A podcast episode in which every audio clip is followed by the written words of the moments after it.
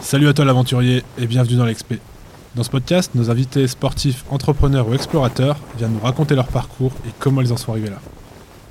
Ça tombe bien, un nouvel aventurier vient d'arriver. Allons le rencontrer. Salut Stan, Salut Victor, tu vas bien? Impeccable. Eh ben écoute, ça fait plaisir de t'avoir euh, dans ce podcast. Euh, je voulais absolument t'avoir dans ce podcast, ça s'appelle l'XP. Je te l'avais pas dit avant, ça a changé de nom récemment. Euh, parce bon- que t'es j'essaie dans le bon endroit pour ça. voilà, exactement. J'essaie de faire le parallèle entre bah, l'entrepreneuriat et l'aventure, d'utiliser les codes de l'aventure pour parler d'entrepreneuriat, et euh, ben, à quel point bah, entreprendre et l'aventure, il y a des, des- des similarités.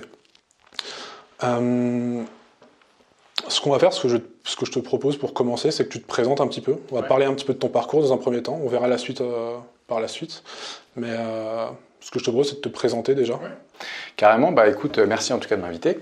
Bienvenue à l'Explora Basecamp, ici. Euh, bon là, on est un jeudi avant les- le pont, alors autant dire qu'il n'y a pas grand monde. Euh, mais euh, bah, moi, je m'appelle Stanislas Gruot, j'ai 35 ans. Je suis marié, j'ai deux filles qui ont aujourd'hui presque 3 et 6 ans. Et, euh, et je le signifie parce que l'aventure Explora a démarré à la naissance de ma première fille. Euh, c'est là où il y a eu l'étincelle dans ma tête, où je me suis dit que je ne voulais pas reproduire les dix dernières années que j'avais eues.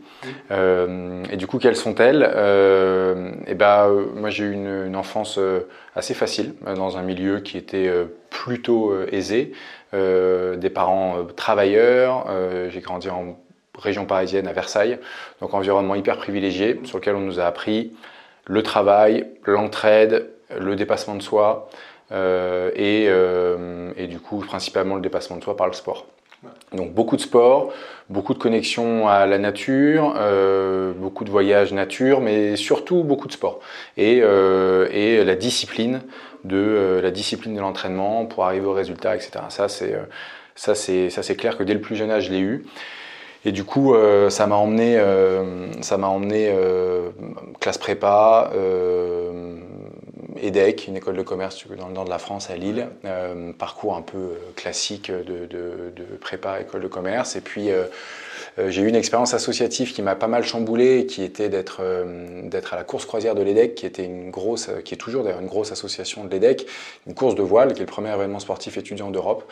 Euh, et et j'en ai assuré la présidence en 2009 euh, pour la 41e édition. Et ça m'a euh, effectivement mis déjà dans un rail un peu entrepreneurial parce que c'était 50 personnes à gérer, euh, un budget de 2 millions d'euros, euh, premier événement sportif étudiant d'Europe, euh, 15 000 personnes, euh, 15 000 visites sur la semaine, etc. Donc ça, ça m'a, vraiment euh, euh, fait euh, dire qu'un jour je lancerai une boîte. Je savais pas trop quand, mais et j'avais une autre case à cocher qui était celle d'essayer euh, d'essayer en fait euh, cette case que j'avais dans la tête euh, de voir ce qu'était une salle de marché. Et euh, le fantasme je le formule comme ça parce que c'était quand même un peu ça à l'époque. Je pense pas que je sois rentré dans ce métier pour les bonnes raisons. Euh, le fantasme euh, de, du métier de trader et en fait j'avais vraiment envie de voir effectivement euh, ce qu'il y avait derrière ce métier là moi ça m'a toujours semblé un peu surfait un peu surcoté euh, et j'étais un peu intrigué. Euh, il faut savoir que quand je suis sorti de l'école on était en 2009 c'était la crise post-crise de Lehman Brothers.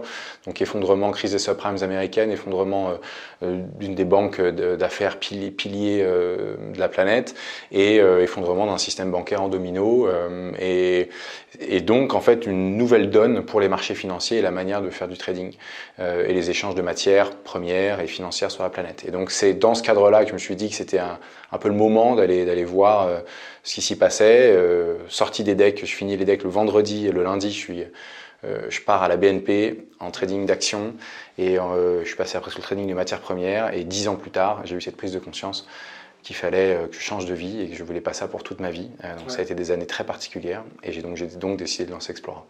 Suite à la naissance de ta première fille, c'est ça? Oui, effectivement. Euh, ça a été quoi le déclic? Parce que justement, on- souvent, bah, les, les naissances ou des grands, euh, des grands événements comme ça dans la vie euh, nous font prendre des décisions et changer de, de cap. Pourquoi ce cap-là? Pourquoi du coup le cap d'Explora? Pourquoi bah, cette notion à l'aventure, à l'environnement?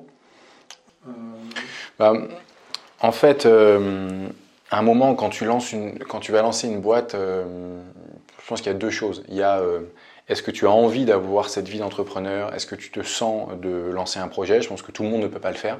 Aujourd'hui, une espèce de grande communication et de, encore de grands fantasmes, malheureusement peut-être auxquels je participe malgré moi, de, de, faire croire que l'entrepreneuriat est, est, hyper accessible, tout le monde peut le faire, etc. Et puis c'est une image qui est super, qui est dynamique dans l'air du temps, etc.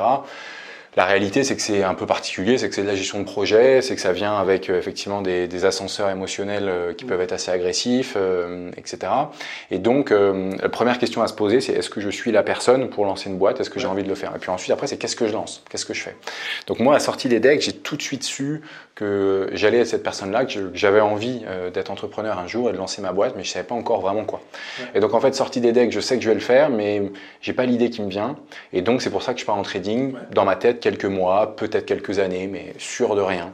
Envie d'essayer tout. C'était un peu mon, mon leitmotiv. Et finalement, euh, je me rends assez vite compte que cette carrière est, cette carrière est extrêmement excitante. Enfin, ce métier est excitant. Ce métier, c'est un métier d'adrénaline. C'est un métier de, c'est un métier de l'instantané. C'est un métier où chaque jour est très différent. C'est un métier de, de l'analyse et du réactionnel.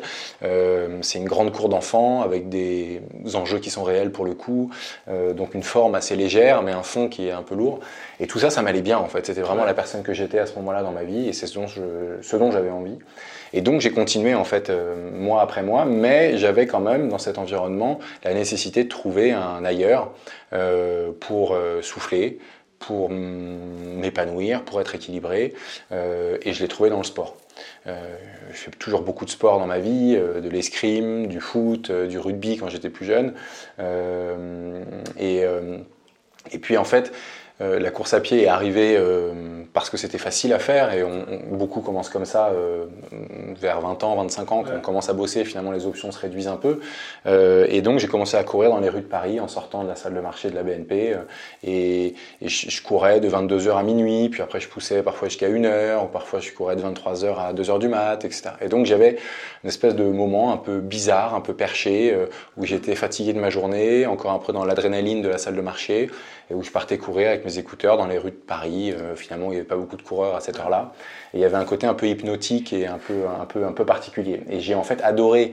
Et, donc, je poussais ça de plus en plus tard dans la nuit.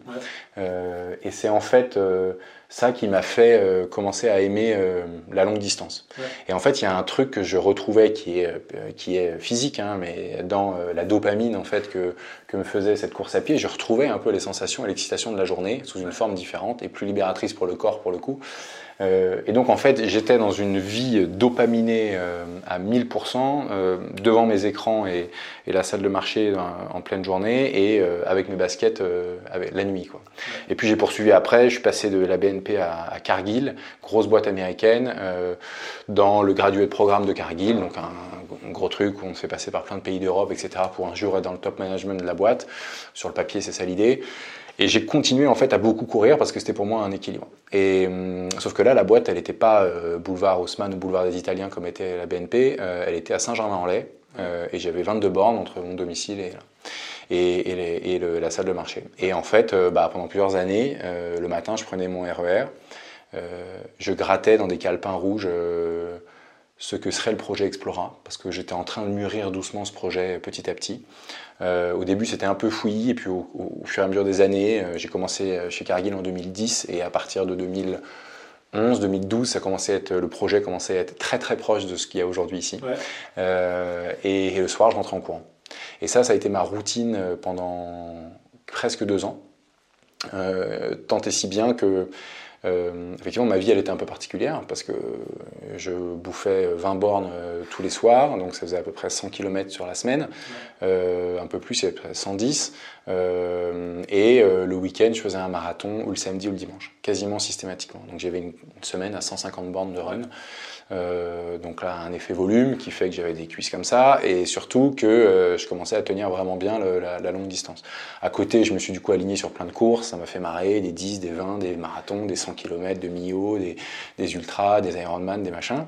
Euh, mais c'était pas ça que je cherchais. Parce qu'en fait, au fond de moi, il y avait dans toutes ces courses-là avec Dossard un côté trop prévisible. Je savais que j'allais arriver, parce qu'il y avait un Dossard, il, il pouvait rien se passer. Et moi, c'était, c'est quand même ce côté euh, d'incertitude que j'ai dans l'aventure que j'ai dans des expés, qui moi effectivement m'excitaient. et donc je me suis dit, bah, je vais faire mes propres aventures. à pied, parce que, en courant, parce que c'est ça que j'aime bien. et je sentais que j'étais fort à ça. Et je me suis dit que j'allais du coup commencer à petit à petit me mettre dans une organisation de vie autour de la course d'ultra, la course de, même de, méga ultra euh, pour traverser des, pays ou des continents en courant. Quoi. Et en fait, j'étais monté tellement loin dans le délire de, de la course à pied que j'en étais à me dire je vais traverser la planète en courant en fait c'était c'était ça en fait qui, qui j'avais besoin de, j'avais besoin d'étapes de toujours de toujours de plus en plus excitantes et de plus en plus euh, euh, grosses et je suis arrivé à ça et du coup c'est en 2000 en 2011 que je me que je me dis, bah, ok, on va, on va traverser l'Europe en courant, on va commencer par le continent sur lequel je suis, euh, pour des raisons logistiques, ça va être plus simple. Et j'ai commencé à me documenter là-dessus et je suis tombé sur le bouquin d'un un Français qui s'appelle Serge Girard qui a traversé tous les continents en courant. Euh, une vie de, malade. Euh, la personne qui a fait il a une vie, la, vie la plus dingue et qui est le moins connu, je pense. Et pourtant, il a, il a, il a, il a écrit quelques bouquins, mais avant, il était pile à l'ère avant les réseaux sociaux et ça n'a pas eu la viralité que ça aurait pu avoir s'il avait fait ça aujourd'hui. Mais néanmoins, ce qu'il a fait, il l'a fait et, euh, moi, je suis fier de l'avoir et content de l'avoir rencontré. Donc, effectivement, j'ai lu son bouquin et j'ai trouvé ça fou. C'est exactement ce que je voulais vivre. Il a traversé donc tous les continents avec son épouse pendant près de 10 ans. donc, c'est vraiment ce livre est incroyable, s'appelle mes, je ne sais plus, je crois que c'est mes 47 000 km autour du monde, un truc comme ça. Et, euh, un jour, et je vois que son défi, euh, donc je suis ce gars-là, euh, il avait un blog, blogspot ou je sais pas quoi, et je, vois que ce gars, que, Serge va, tenter le, tour de l'Union européenne par les frontières extérieures pendant un an, en faisant un marathon par jour pendant 365 jours. Je me dis, ok, bah, c'est le moment, tu vois, il part de Paris. et donc, il part du stade Charletti, et, et ce matin-là de mai 2011, euh, je crois que c'est ça, à peu près. Et ben j'étais là avec mes baskets. Et je me suis dit, bah, je vais aller courir avec le gars. Quoi, hein. Euh, Je t'ai dit un marathon par jour, mais c'est plus parce que ce jour-là, on a fait 85 km. Et du coup, bah, on est, bah, il y avait France 3, machin, ou la téloche, les trucs. je suis parti du, stade avec ce groupe-là, et puis au fil des kilomètres, on s'est pu retrouver euh, beaucoup. Et puis, tant et si bien que j'ai fait une cinquantaine de kilomètres, bah, les derniers, on était tous les deux, quoi. Donc, on a beaucoup parlé. Il m'a dit, mais qu'est-ce que tu fous là? Qu'est-ce que tu fous là encore à côté de moi? T'es qui? Je lui ai dit, bah, j'adore la course à pied, l'ultra, ça me fait du bien. En fait, c'était l'équilibre dans ma vie. Parce qu'à côté, j'avais une vie déséquilibrée avec ce métier de trading. Et finalement, en fait, j'ai couru avec ce gars-là. Euh, je lui ai dit que j'avais envie de faire comme lui. Il m'a dit, euh, bah, je peux pas te dire que c'est pas un bel objectif, mais trouve tes propres objectifs plutôt que d'essayer de reproduire les miens. Donc il m'a mis une petite, une petite séchante quand même. Euh, mais il m'a dit, mais voilà, si c'est ton truc, donne-toi les moyens et fais-le. Et puis je lui ai dit, ouais, bah, peut-être l'année prochaine, peut-être dans deux ans, et ça, faut que je réfléchisse sur le truc. Il m'a dit, mais, mais tais-toi, fais-le fais -le, mois prochain. Quoi. Et, euh, en fait, il m'a vraiment mis une espèce de boost. Ça avait l'air d'être il avait, il avait tellement l'air presque déçu en fait que je mette autant de temps entre, entre mes rêves et, le premier pas de la réalisation de mes rêves que ça m'a fait un électrochoc. Et effectivement, je suis rentré et j'ai raconté ça à des copains et euh, au cours d'une discussion, je sais plus quoi, je sais plus quoi, ben, j'ai lancé ce défi. J'ai dit bah ils me disaient bah, tu le feras jamais parce que je leur relatais un peu cet échange. De toute façon, tu le feras jamais. Machin. Et alors là, moi, c'est le type de personnalité à qui quand on dit tu le feras jamais, je le fais le lendemain. Et du coup, euh, j'ai dit ok bah je vais commencer par. Euh, je vais traverser l'Europe en courant. Euh, mais j'ai comme objectif de traverser l'Europe, mais d'abord, je vais commencer par traverser la France. C'était en mai, mai-juin 2011. Et euh, tout le monde se marre. Je suis hyper vexé. Je dis le 3 septembre, je, je démarre. À la rentrée, je fais l'île Nice en courant. Bon, fin du dîner, il passait à autre chose. Le 3 septembre, j'étais à Lille pour le, démarrage de la traversée de la France en courant, avec des sponsors, une équipe, un kiné, des gens qui me suivaient, tout un, toute, une, toute une équipe. Et effectivement, ce record était en 18 jours et, euh, et 15 jours plus tard, du coup, je, J'arrivais à Nice après 1167 km et qui est donc aujourd'hui le record toujours établi des traversées du pays, qui a été pour moi, euh, au-delà des 600 personnes qui ont, qui ont couru avec moi pendant cette quinzaine, qui ont fait du vélo avec moi, qui c'était une épopée de malade en fait, ça m'a transformé en fait, je, je suis plus revenu le même homme. Euh, déjà physiquement, ça m'a poussé dans des retranchements que j'avais jamais connus, euh, très très différent de l'ultra ou d'une course en un coup. C'est une fatigue et une douleur et un, côté très mental qui qui s'instigue euh, jour après jour en fait. Et voilà, le matin du troisième jour, après avoir fait trois fois 90 km ou trois fois 85, je pouvais plus marcher quoi. En fait, j'avais l'impression d'avoir les tendons d'Achille qui étaient complètement inflammés. Je, je, j'étais, je marchais comme un vieillard. Je peux à peine faire un pas quoi. Je, mettais 4-5 heures en fait à pouvoir reprendre une foulée quoi. Parfois tellement j'avais mal quoi. Et petit à petit en fait au fil des jours, ce temps a, fini par être un, rien quoi. Hein. Au bout d'une demi-heure, j'étais moins rouillé de la veille et j'avais une foulée à 10 km/h quoi. Donc ça a été incroyable à la fois comment le corps s'adapte. Euh, j'avais perdu 11 kilos au bout de, 6 jours. Euh, J'étais suivi par euh, un médecin à distance qui était un traumato du sport qui s'appelle le docteur Cascua, qui exerce toujours d'ailleurs à la Défense, qui est excellent, excellent, à Défense ou Neuilly, je ne sais plus, excellent médecin. Si vous voulez vous lancer dans les défis, allez le voir. il a même un Instagram d'ailleurs. et en gros, ce gars me dit Bon, t'es complètement fêlé, mais ok, si tu veux le faire, vas-y, mais par contre, à, moins de 12 kilos, on arrête trop dangereux. En fait, il va t'arriver des trucs, tu vas commencer à avoir des baisses d'immunité importantes, tu, peux, tu cours sur la route, il peut t'arriver des, tu peux tomber dans les vapes, ça peut être super dangereux, tu as des bagnoles parfois pas loin et tout. 12 kilos, c'est énorme, mais 12 kilos, jamais un être humain va perdre 12 kilos en une semaine, tu vois. Et donc, effectivement, je suis passé par ouais, 10 kilos, moins 10 kilos 5, un truc comme ça. Le lundi, euh, donc ça faisait, ouais, euh, je suis parti le mercredi, j'ai cru mercredi, jeudi, vendredi, samedi, dimanche, c'était le sixième jour. Et euh, donc je me dis, le lendemain, si, je fais, si ça continue sur cette lancée, on arrête. Quoi, en fait. Et euh, finalement, le lendemain, j'avais un peu repris, et ainsi de suite, et j'ai fini à moins 7. Je crois, donc, le corps donc le corps s'adapte.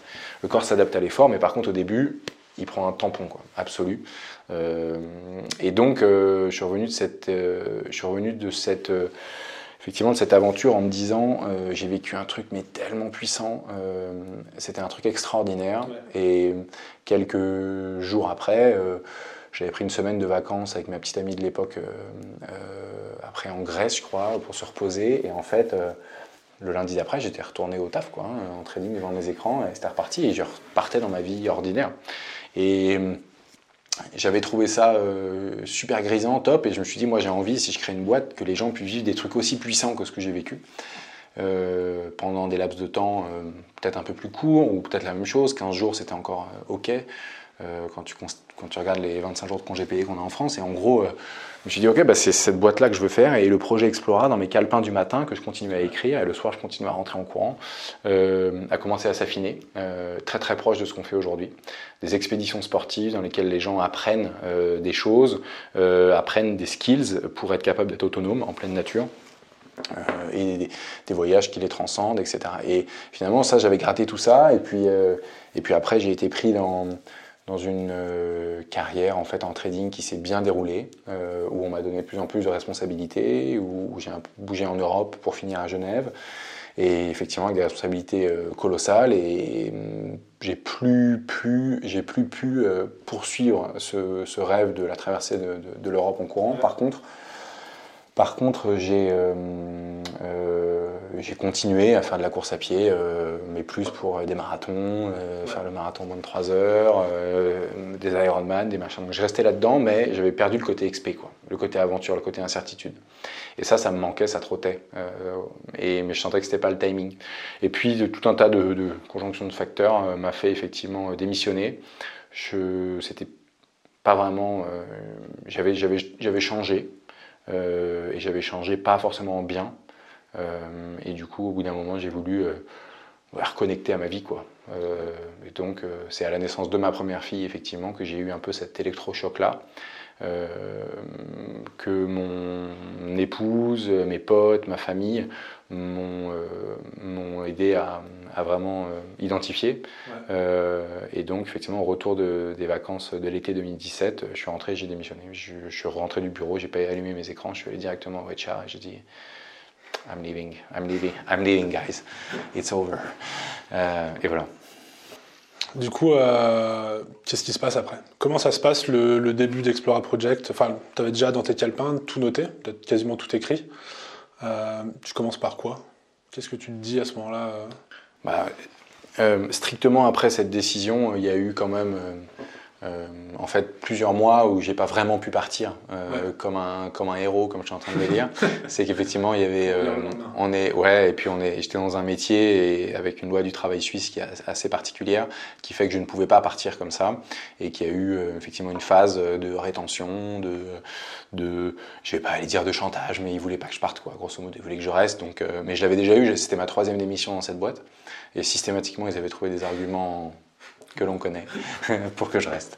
Euh, et ça avait assez bien fonctionné. Non, je dis que l'on connaît, il y avait bien sûr évidemment une, brique financière, mais il y avait aussi surtout de la mobilité interne, faire ce que je voulais, avoir l'équipe, euh, etc. Donc c'était vraiment beaucoup de flexibilité et de confiance que j'ai toujours eu dans cette boîte et c'est eux qui avaient financé la traversée de la France en courant. Enfin, c'est quand même une boîte qui m'a accompagné. Dès que je voulais faire quelque chose, ils disaient oui. Quoi.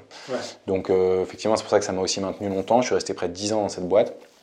Et, euh, euh, et là, ce coup-ci, je savais que c'était la bonne. Euh, et du coup, quelques mois plus tard, enfin pas mal de mois plus tard, je crois que c'est en mars 2018, après avoir démissionné en août, que j'ai vraiment pu partir. Et que je me suis retrouvé effectivement dans, dans le coworking des voisins à Genève, qui s'appelle Coworking Voisin, qui est un café coworking. Je me suis retrouvé, en fait, je ne savais pas où aller. J'ai regardé, hop, c'était pas très loin de chez moi. Je suis allé m'acheter un Mac parce que j'avais pas d'ordi parce que j'ai toujours les trucs du bureau depuis des années, j'avais jamais eu. Je vais m'acheter un ordi, et je me suis retrouvé dans ce coworking, je me suis créé une adresse mail. Pour moi, le nom Explora, c'était une évidence, ça faisait déjà depuis 2012 que je l'avais gratté sur des calepins. Donc je crée une adresse at Explora, et voilà, et je suis tout seul, et il se passe rien. Euh, et c'est la page pas blanche, parce que j'ai huit calepins sur lesquels effectivement j'avais déjà écrit un peu l'histoire. Euh, et euh, ce qui a été juste un petit peu particulier pendant les premiers jours, pendant peut-être les premières semaines, c'est euh, effectivement le passage du bruit au silence, euh, le passage du tumulte et de l'hyperstimulation euh, au calme et, à la sérénité d'esprit. ça a été aussi un passage qui a été d'une stimulation unique d'une zone du cerveau, qui est probablement l'hypothalamus et la zone de risque, à finalement une stimulation un peu plus générale, euh, un peu plus long terme, un peu moins quotidienne. Euh, et étonnamment, euh, alors que j'entends beaucoup que quand on lance une boîte, on rentre, on prend en fait une charge mentale qui est une charge mentale sociale, de devoir réussir une boîte tout de suite. On voit que les mecs, ils, lèvent 10 millions alors qu'ils ont lancé leur boîte il y a un mois, enfin tu vois, bref, tu vois, tout ce genre de, conneries autour du, du, du, storytelling de start-up qui est faux, hein, en fait. Hein. c'est everybody lies, comme on dit, donc euh, ça, j'y crois pas du tout. Mais ça, je l'ai appris plus tard. Au début, euh, tu prends forcément une pression avec ça. Mais moi, euh, moi, j'ai pas pris cette pression-là, en fait. Moi, j'ai pris. moi, ça m'a libéré d'une pression. C'est qu'en fait, je pense que mon métier d'avant me maintenait dans un carcan et une pression sociale. qui était hyper forte. Et, et, finalement, ça m'a fait du bien. Donc pour moi, ça a été tout de suite un moment de sérénité et de calme. Alors que j'entends que quand on lance sa boîte, c'est censé être excitation, stress et panique, et comment je fais et par où je commence. Et euh, effectivement, il y a plein de facteurs. Euh, mon, environnement proche euh, me, soutenait, ma femme était derrière moi, elle bossait, elle avait donc un salaire. J'avais pu mettre de l'argent de côté, évidemment, avec mes années de trading, ça va, ça va sans dire. du coup, effectivement, j'ai évolué dans un cadre financier qui était qui était euh, euh, serein. Euh, j'évoluais dans un cadre émotionnel qu'il était aussi parce que beaucoup plus stable émotionnellement que je pouvais l'être dans les années trading où c'était très agressif sur l'humain.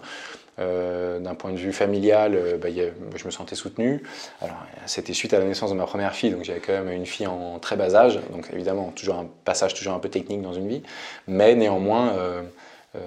c'était pour moi des belles années en fait, ces premières années. Et, et j'ai vraiment adoré le lancement de cette boîte. et, pour l'instant, quand on me dit euh, c'est dur, le métier d'entrepreneur et tout, c'est vachement dur, ça passe par des sacrifices, etc.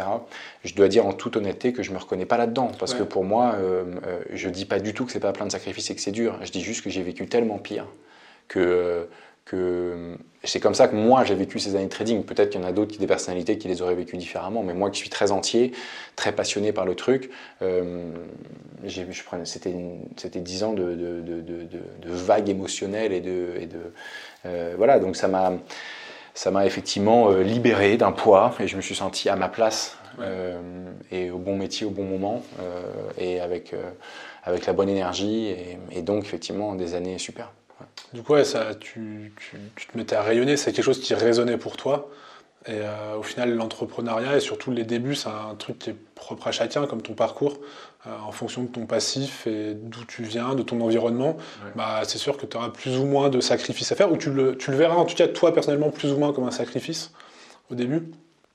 Et puis comme tu dis, hein, quand tu viens du trading, je pense, je ne connais pas le milieu, mais je suppose que comme tu, comme tu l'expliques, en tout cas, je le vois, le stress, euh, la pression qu'on te pose, versus euh, monter ta boîte, en fait, c'est euh, pour toi, c'était la liberté. en fait, tu te sentais bien? Ouais, en fait, ça a été. c'est un peu les mêmes ressorts. Hein, ce qui m'a tenu dans les premières années en trading, c'est que ça a été dans un système qui était méritocratique. Mmh. C'est-à-dire que c'est ça qui m'a fait rester aussi longtemps en trading. Et pour moi, c'est une des valeurs clés c'est euh, d'évoluer dans un environnement méritocratique. Tu as et tu récoltes ce que tu sèmes et ce que tu fais, et, tout ça est juste, et évolues dans un cadre juste, qui pour moi est essentiel et qu'on essaye de recréer euh, chez Explora, et c'est le cœur, des, le cœur du, de notre culture d'entreprise.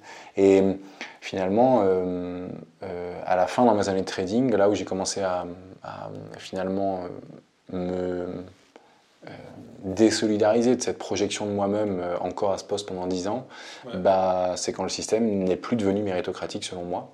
Et quand finalement, en fait, euh, des, mm, le management avait changé, etc. Et je sentais que quoi que je fasse, quels que soient les résultats, ça allait être compliqué pour des raisons qui étaient extérieures, qui étaient politiques. je sais pas, j'étais je sais pas, en fait, j'étais trop jeune pour ce poste-là, j'étais trop français dans une boîte américaine, je, je, sais pas, en fait, il y a eu plusieurs choses.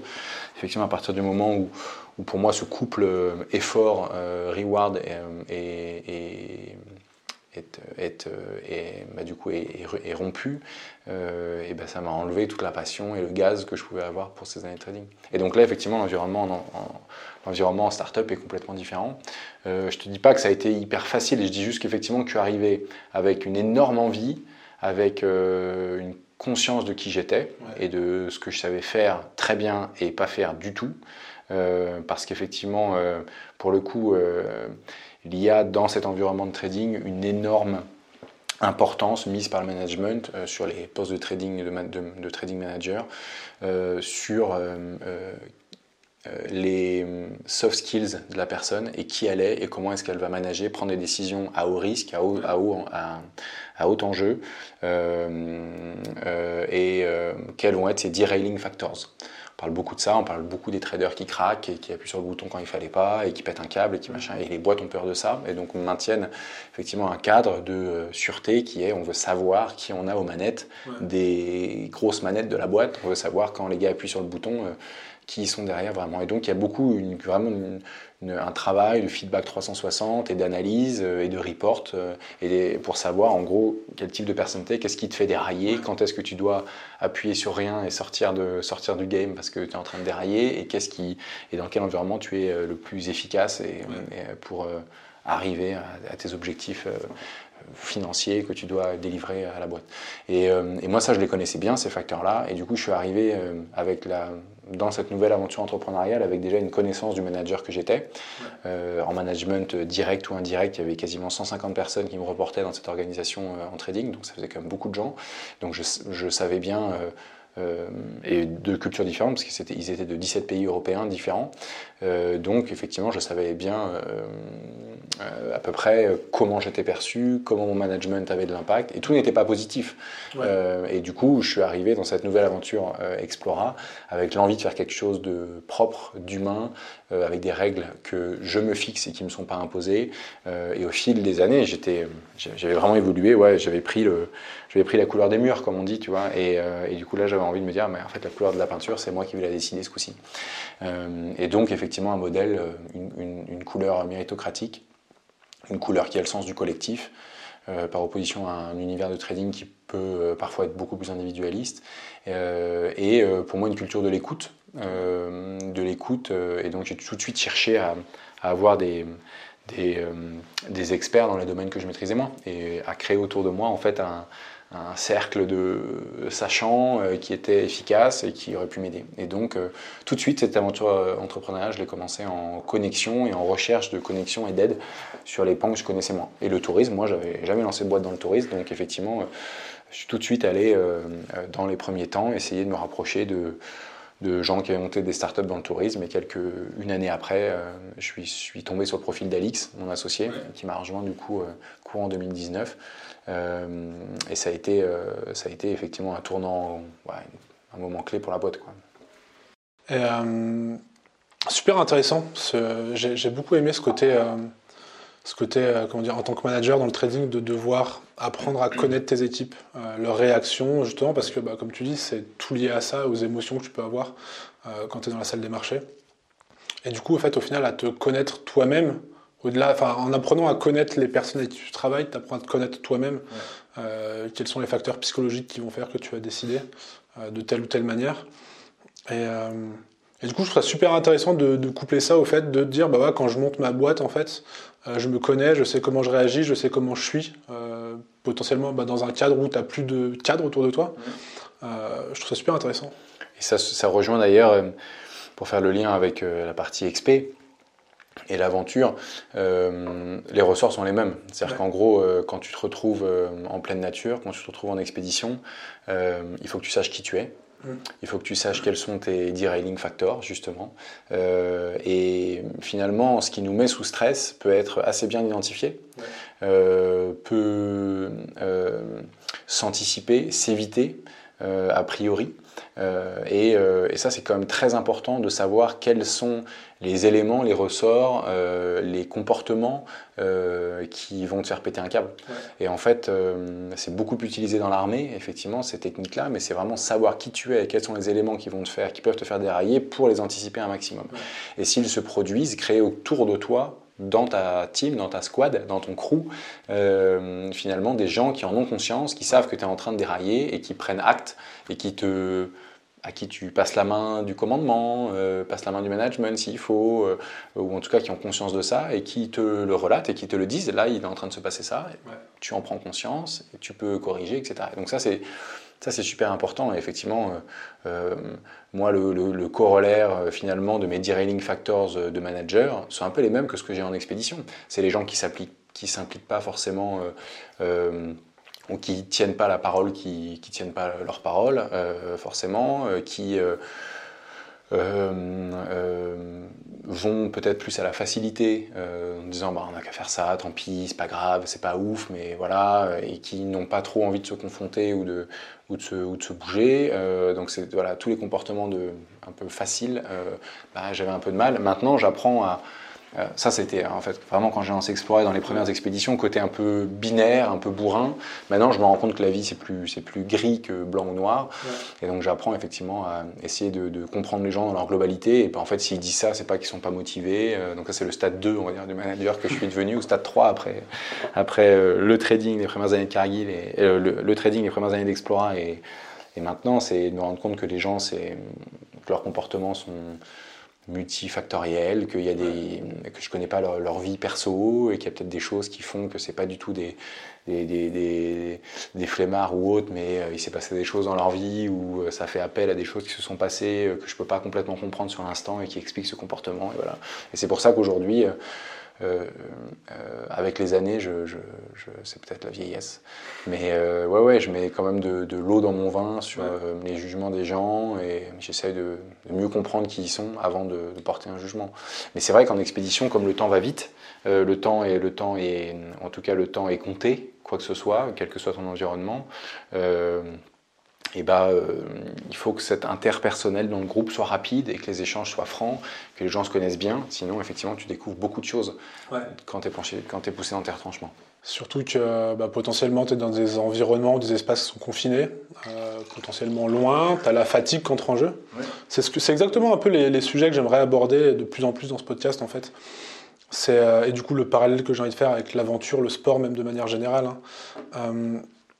Parce que bah, il y a ce côté où il faut apprendre à se connaître. Et ce côté où, ben, quand tu vas vers tes limites, euh, en termes de fatigue, en termes de, pression ou de charge mentale, comme tu le disais tout à l'heure, bah, tu arrives dans des, euh, dans, des, dans des stades où bah, justement, tu sais que toi, tu es un petit peu euh, sur la ligne. Et que bah, potentiellement, comme tu dis, tu peux péter un plomb ou justement ne plus être très lucide. Et c'est exactement les, les, sujets que j'aime aborder, en tout cas, de manière générale, et le parallèle que j'aimerais faire. Donc je trouve ça super intéressant comme témoignage et, euh, je pense que du coup aussi ton enfin ton passé, même si c'est encore ton, ton présent aujourd'hui, de sportif et de vouloir aller plus loin dans tes, euh, dans tes, euh, enfin, comment dire, pas dans tes retranchements, mais d'aller toujours plus loin dans ton, euh, dans tes performances, on va dire. Mm. ça t'a énormément servi et ça te sert encore aujourd'hui physiquement? en fait, la question de de la limite et de quelles sont les limites qu'on se, franchit, euh, qu'on se, quelles sont les limites qu'on se, qu'on se fixe euh, euh, et ses propres limites même de propres limites de supportabilité, on va dire. effectivement, c'est un sujet qui est important quand on est en pleine nature. On a besoin de les connaître parfaitement. Euh, mais euh, il y a forcément des épreuves de vie dans ces moments-là qui sont complètement nouveaux et, donc on découvre avec ces nouveaux événements parfois des nouvelles limites, des nouveaux comportements, etc. Donc c'est ça effectivement c'est super riche, c'est pour ça qu'on apprend beaucoup effectivement en pleine nature, au contact de l'inédit, au contact de, euh, de situations qui nous font devoir improviser et devoir trouver des solutions. Donc ça, je trouve, ça, je trouve que c'est effectivement super chouette.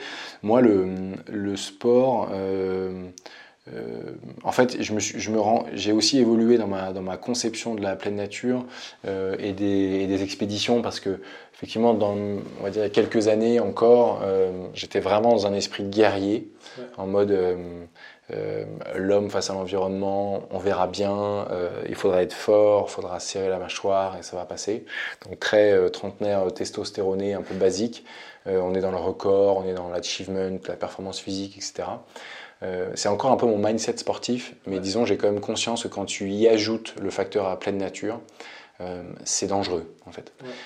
et je ne suis pas à un moment de ma vie où j'ai besoin en fait de, de prouver que je suis capable de, de, faire face au danger. En fait, j'ai rien à prouver. Euh, je suis assez à l'aise avec, avec l'homme que je suis aujourd'hui. Donc, j'ai pas envie de me mettre en risque euh, sur des expéditions en mode c'est hyper dangereux, mais on va le faire. Et si on y arrive, on est des warriors. Aujourd'hui, je, je, ne trouve pas d'excitation à ce comportement-là, et ça n'est pour moi une motivation d'aucune sorte. Par contre, effectivement, ce que je trouve riche, c'est d'intégrer en plus de l'effort sportif une notion d'inédit, d'inattendu, euh, d'imprévisible euh, de, la pleine nature. Euh, et ça, je trouve qu'effectivement, c'est super puissant. Mais je l'aborde beaucoup plus pour magnifier l'expérience sportive que tu fais, plutôt que comme une, excitation à se mettre en risque. Et donc, ça va être du risque mesuré. Et c'est exactement ça, Explora, en fait. C'est, on entend beaucoup de personnes qui disent bah, en fait, c'est pas vraiment de l'aventure parce que c'est organisé.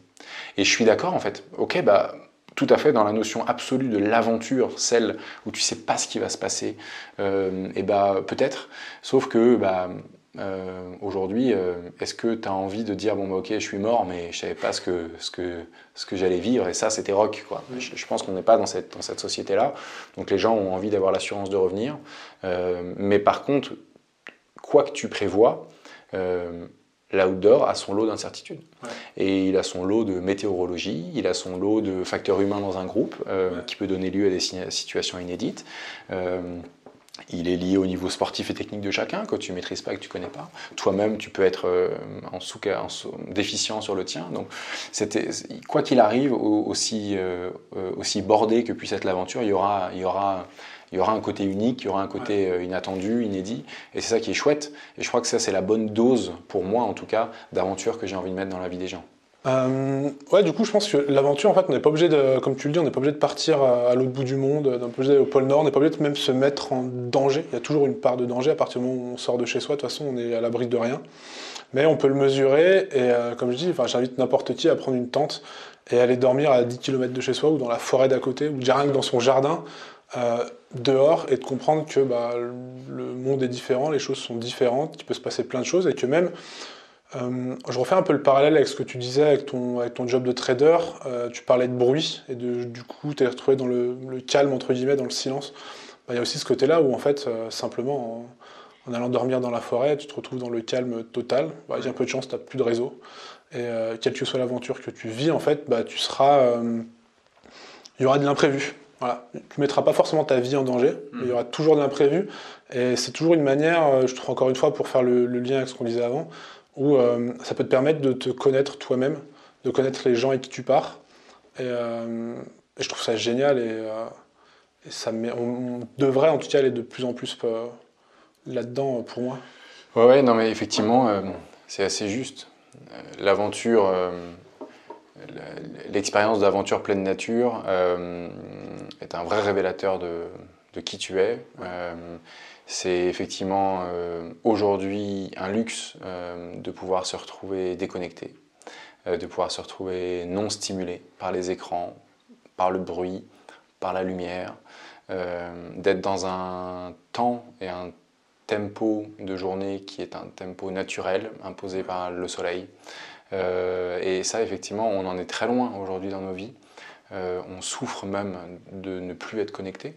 Euh, et, presque moi le premier, en fait. parfois, quand on arrive dans un nouveau lieu, d'abord on, demande le, on cherche le code Wi-Fi, on regarde s'il y a du réseau, et même parfois en pleine nature, on dit Ah merde, ici je capte pas, c'est peut-être pas un super lieu pour le camp. et parce que, effectivement, on, est, on, est, on, a une les réseaux sociaux amènent euh, la prise de contenu, de, du live, etc. Et qu'on a beaucoup moins de temps sur les choses, euh, beaucoup moins de temps long et que tout se fait en précipitation, etc. Donc effectivement, euh, l'expérience de pleine nature est très puissante à ce titre. Ce que je trouve aussi puissant et que je suis en train de, de que je suis en train de redécouvrir en fait ces derniers mois, ces dernières années, c'est aussi l'expérience de groupe. C'est-à-dire que j'ai vécu des années euh, très égoïstes, euh, où finalement en trading, euh, je trouvais que l'ensemble des responsabilités qui étaient les miennes en fait étaient les plus importantes que j'avais dans mon cercle proche. Et du coup j'avais une tendance naturelle à tout ramener finalement à, ma responsabilité, à ce que je devais faire, etc. et, très auto-centré, mmh. qui a fait, qui m'a fait me désintéresser des autres, euh, et euh, heureusement que j'avais un environnement bienveillant et des proches qui ont su me le dire. Euh, et ça, ça a été l'électrochoc pour quitter cette vie-là. et donc, je trouve que ce, bah, le corollaire de cette vie-là, c'était que je vivais des événements sportifs, mais très personnels, en fait, et très, très solo. et, et aujourd'hui, j'ai une approche qui est un peu différente, qui est de dire que je trouve la puissance dans le groupe. je trouve de l'émotion par les autres. Euh, je trouve euh, finalement, euh, en fait, ce qui aujourd'hui m'émeut, c'est de, m'adresser aux autres, de vivre des choses puissantes avec d'autres. et, c'est ça vraiment que j'ai envie de mettre dans ma vie. je euh, j'adore être surpris par les autres, euh, apprendre à les connaître dans ces environnements de pleine nature ou dans un cadre de dépassement de soi où les émotions finalement te prennent, euh, où les émotions sont puissantes et du coup font éclore chez toi des comportements. des... En fait, quand tu es dans un environnement qui est nouveau, quand tu es en pleine nature, mmh. quand tu es en train d'avoir une activité physique qui te fatigue, euh, ça te fait euh, émerger les émotions plus facilement. Euh, et quand tu couples ça à un groupe, on va dire, de petite taille, moins de 10 personnes ou 10 personnes, et que tu es pendant plusieurs jours dans une unité de, on va dire, de, lieu, de temps, de personnes, et ce cocktail-là, il, il, fait éclore des choses très puissantes en fait entre les gens. Euh, et il permet aux uns de se livrer, euh, à d'autres de, de, pouvoir s'émouvoir, euh, et l'aventure collective n'est pas la même. Est-ce que c'est c'est quelque chose que tu retrouves aussi dans l'aventure Explora, dans ces bureaux avec l'équipe que tu as créée. Peut-être pour ça qu'aussi tu n'es pas, pas, pas, parti sur un projet tout seul de simplement, enfin simplement entre guillemets faire la traversée de l'Europe, mais que tu as créé une entreprise. C'était ce groupe ce phénomène de groupe que tu voulais recréer Et est-ce que c'est ce que tu retrouves aujourd'hui? Ouais, moi j'ai euh, effectivement euh, la puissance du groupe euh, au service d'un objectif commun est, quelque chose qui est super important pour moi et je trouve qu'il me motive et que j'adore parce que j'adore construire cet objectif commun, cette vision. J'adore motiver aussi les troupes pour y arriver. Et j'avais déjà eu cette expérience à la course croisière de l'EDEC où effectivement on était 50 c'était quand même un très gros groupe. Il y avait 25 premières années, 25 deuxième année et puis et on était deux présidents et, et je trouvais que c'était euh, déjà, pour moi, la première puissance et capacité de, travail et, et de, réalisation des objectifs d'un grand groupe. Et c'est à ce moment-là que je me suis dit, et c'est cette émulation générale que j'adore. Euh, et je trouve que c'est hyper... Euh, voilà, la force du collectif, c'était extrêmement puissant comme aventure. Et c'est exactement ce que j'aime dans l'aventure Explora. c'est effectivement qu'on soit un esprit de corps, important. Euh, je crois que le terme est vraiment, vraiment celui-là. C'est un esprit, euh, un esprit de corps, euh, dans la team Explora, il y a un, pardon, dans la team Explora, il y a un esprit de corps qui euh, effectivement donne lieu à des comportements d'écoute, de, d'entraide, de, bienveillance, autant qu'on peut. Mmh. Euh, et surtout, on est tous dans un même moule euh, qui est celui d'avoir envie de, vivre une aventure qui est excitante entrepreneurialement parlant, puisqu'il n'y a pas que les fondateurs qui sont des entrepreneurs. En fait, on met les briques de ce qui est important pour monter une start-up et pour faire avancer une start-up bah, on le cascade dans toute la boîte, donc tout le monde prend euh, à son niveau en fait ce qu'il a envie et ce qu'il comprend et ce qu'il veut faire et en fonction de ses leviers d'action. Euh, on crée aussi une petite armée euh, ou un petit groupe d'entrepreneurs dans l'âme qui en, qui en a en tout cas les réflexes et l'envie. Donc ça c'est trop puissant en fait et, ce, qui est, ce qui est super important c'est euh, et ce qui n'est pas toujours facile quand le groupe grandit évidemment c'est euh, la culture d'entreprise mais derrière ce mot un peu valise qu'on utilise pour plein de boîtes ou qui fonctionnerait sur un groupe de 100 000 personnes comme sur une startup de 3 bah, c'est d'abord d'être passionné par ce qu'on fait quoi. et c'est effectivement, euh, euh, c'est évident que ça ne peut marcher que quand tu es passionné. C'est effectivement ce que disait euh, Steve Jobs, c'est que quand tu travailles autant pour un projet que tu es à fond, tu tiens pas sur la longueur si tu n'es pas passionné, si tu n'adores pas ce que tu fais et si tu vis que pour l'objectif c'est foutu en fait. Et c'est vraiment la différence, je pense, entre ceux qui réussissent, et je suis pas en train de dire qu'on a réussi, on est vraiment en chemin, euh, entre ceux qui réussissent et ceux qui foirent, c'est si tu n'es pas passionné euh, au fond de tes tripes et que tu adores pas ce que tu fais au quotidien, euh, et ben à ce moment-là, tu pourras pas tenir sur le long terme, c'est pas possible. et effectivement, l'entrepreneuriat, euh, si vraiment tu changes les choses dans un secteur euh, et que tu crées une rupture dans un secteur par la tech, parce que c'est bien ça la définition d'une startup, euh, à la différence d'une PME, et ben ça c'est long. tu as de facto des, des, des, un environnement qui est hyper challengeant parce qu'au contact de la tech, de ses évolutions, de la nécessité d'être d'être très innovant. En parallèle, tu veux changer un secteur, mais qui a existé bien avant toi, euh, avec des acteurs qui sont très impliqués, beaucoup, beaucoup plus gros que toi, euh, et qui peuvent, en fait, par leur comportement, faire ou défaire ta boîte et ton destin, ou en tout cas l'accélérer euh, ou l'enterrer. et on voit à quel point les grands groupes dans certains, dans certains secteurs sont extrêmement inquiets de l'explosion d'une start-up sur leur verticale, et au bout d'un moment, on la rachète, parfois, mais avant, parfois, essaient de l'enterrer, ou essaient d'ajuster leur propre business model. Alors, il y a du très positif là-dedans, mais c'est un environnement dans lequel il faut en tout cas être passionné, parce que c'est loin d'être facile. Euh, et, euh, et, donc, euh, ça, on essaie de le, de le reconstituer chez Explora. Comment est-ce qu'on crée cette passion et cette envie avec Alix, on a un management qui est vraiment en transparence, donc on essaie de, déjà d'expliquer là où on en est, expliquer là où on veut aller, expliquer les ressorts qu'on a imaginés pour y arriver, les faire valider par l'équipe, brainstormer s'il nous en manque, créer les marches euh, ensuite secondaires de opérationnellement quels sont ses objectifs. Euh, et comment est-ce que ça va influer sur le quotidien et, être passionné par les produits, aller sur le terrain, être au contact de ce qu'on de ce qu'on crée et de ce qu'on fait.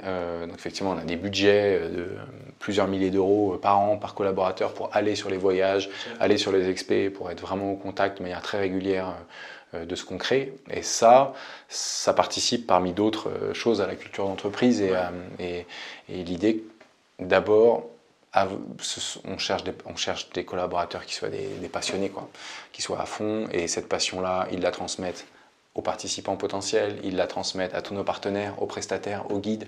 Euh, et donc c'est vraiment ça qu'on essaie ouais, de, créer. Je pense que cette passion-là, elle est nécessaire, et après tu y ajoutes un cadre euh, tu y ajoutes un cadre avec des outils, avec euh, un système de management, avec une organisation euh, pour amener une expertise, parfois dans un deuxième temps. Mais s'il n'y a pas la passion, tu fais rien de grand. Totalement, je suis totalement d'accord avec toi là-dessus. Il n'y a, aucun doute là-dessus. où est-ce que, est-ce que vous en êtes aujourd'hui avec Explora si tu devais décrire ce que vous avez réalisé à faire déjà dans l'avancement, comme tu, me disais, vous n'êtes pas encore arrivé au, pas l'objectif, mais au bout de ce que vous vouliez faire Encore du chemin, je suppose. Où est-ce que vous en êtes aujourd'hui? Aujourd'hui, Explora, c'est, euh, je crois, je pense qu'on a fait trois ans déjà de, euh, on a dû faire trois années complètes d'exercice, à peu près. Euh, on a aujourd'hui fait partir plus de 6000 personnes dans 15 pays d'Europe sur à peu près 800 programmes. Donc effectivement, ça c'est vraiment chouette. c'est cool d'avoir de l'impact sur autant de personnes. Simplement, c'est effectivement le début de l'histoire. On est un peu plus de 25 ici dans nos bureaux à Annecy. Euh, on a, en tout et pour tout, je crois, levé à peu près 6 millions d'euros. Euh, et donc, effectivement, là, on, est, on vient d'en lever 4 au début de l'été, donc on est en plein dans cette deuxième levée de fonds. Enfin, on est en plein, on est en plein dans le déroulé de.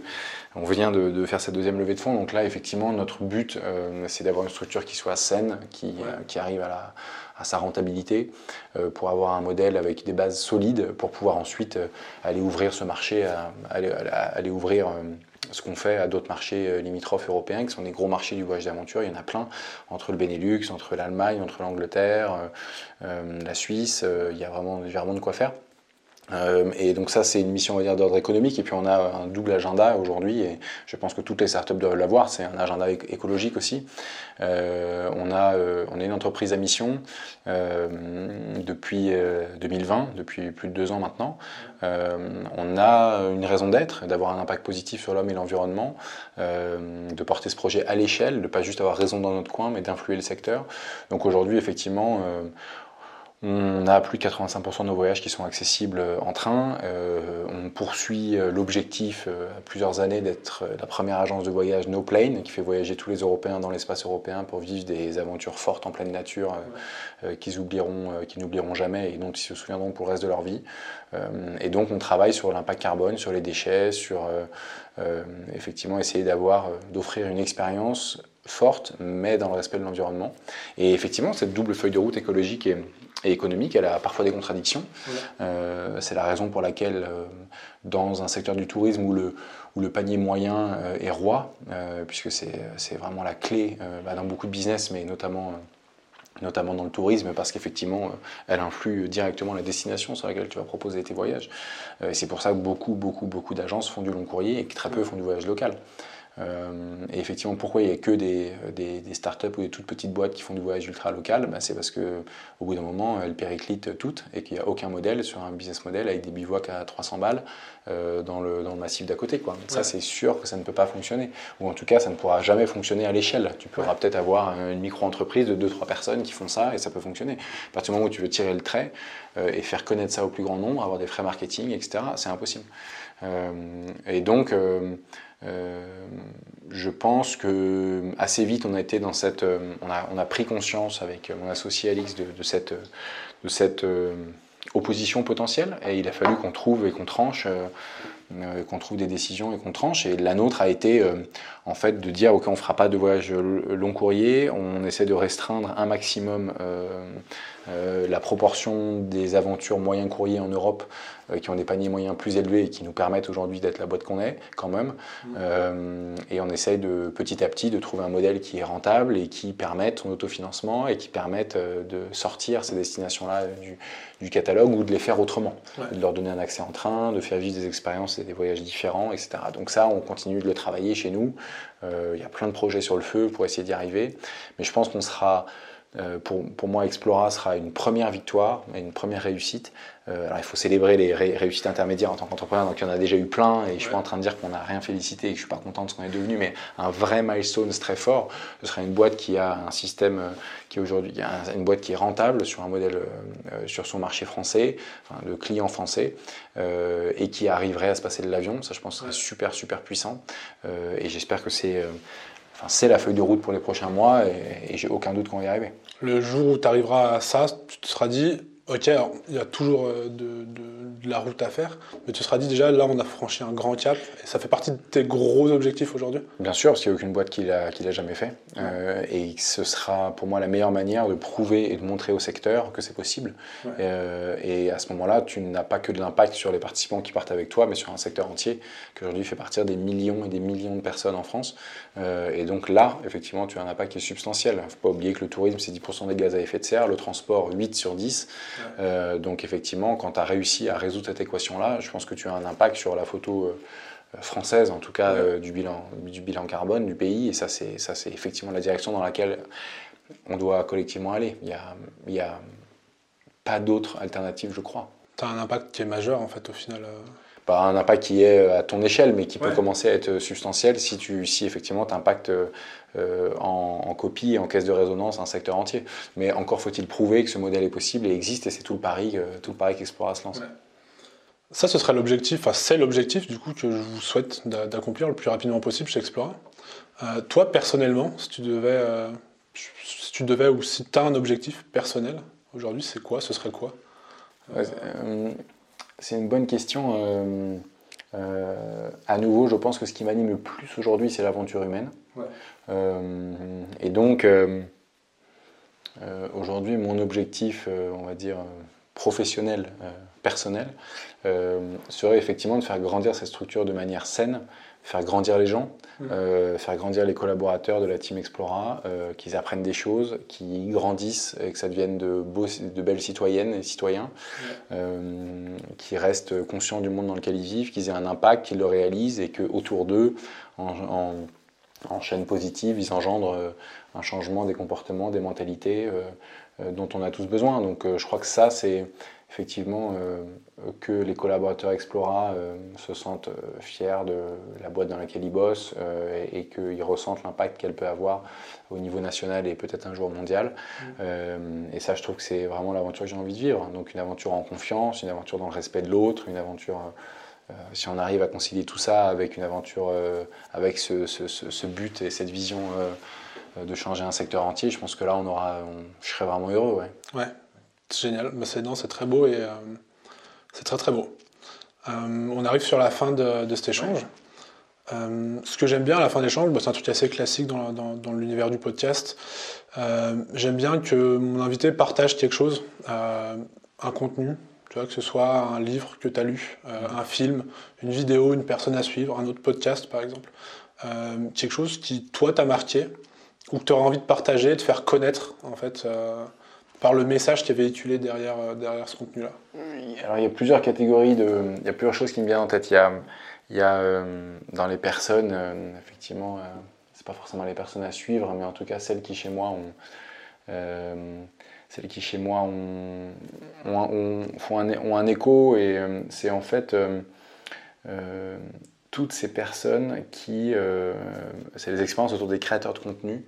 Euh, effectivement, que ce soit. Euh, il y en a plein qu'on connaît. je suis parti avec une équipe sur le Half Marathon des Sables assez récemment. On était une, une dizaine.